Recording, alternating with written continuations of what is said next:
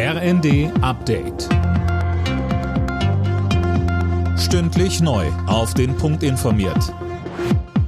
Ich bin Silas Quiring. Guten Abend.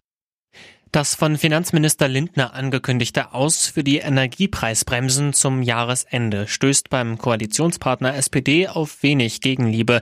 Jana Klonikowski mit den Einzelheiten. Die Preisbremsen geben Millionen Haushalten und Unternehmen Sicherheit vor überbordenden Energiepreisen, so die stellvertretenden Vorsitzenden der Bundestagsfraktionen Miersch und Huberts. Der Bundestag hat einer Verlängerung der Preisbremsen bis Ende März schon zugestimmt. Jetzt müsse Lindner dafür sorgen, dass das auch rechtssicher umgesetzt wird, heißt es weiter. Lindner hatte mit Blick auf die aktuelle Haushaltskrise das Auslaufen der Energiepreisbremsen zum Jahresende angekündigt. Weitere 13 israelische Geiseln haben Gaza verlassen. Die Übergabe der zweiten Gruppe hatte sich zunächst noch verzögert. Erst kurz vor Mitternacht Ortszeit überquerten die Wagen die Grenze nach Ägypten. Insgesamt 50 israelische Geiseln sollen während der Feuerpause freigelassen werden.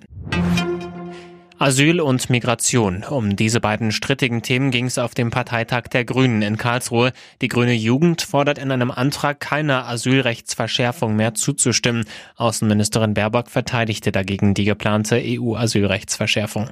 Ohne die Verhandlungen darum werden wir das Grundrecht auf Asyl, verbindliche Verteilung und auch die staatlich organisierte Seenotrettung kaum erreichen können weil wir können es nicht alleine in einer EU der 27.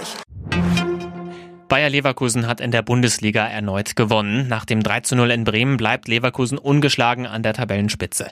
Im Abendspiel festigte Stuttgart mit einem 2 zu 1 in Frankfurt den dritten Platz. Das Borussenduell hatte Dortmund zuvor 4 zu 2 gegen Gladbach für sich entschieden.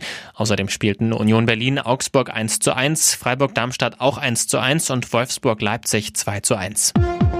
Alle Nachrichten auf rnd.de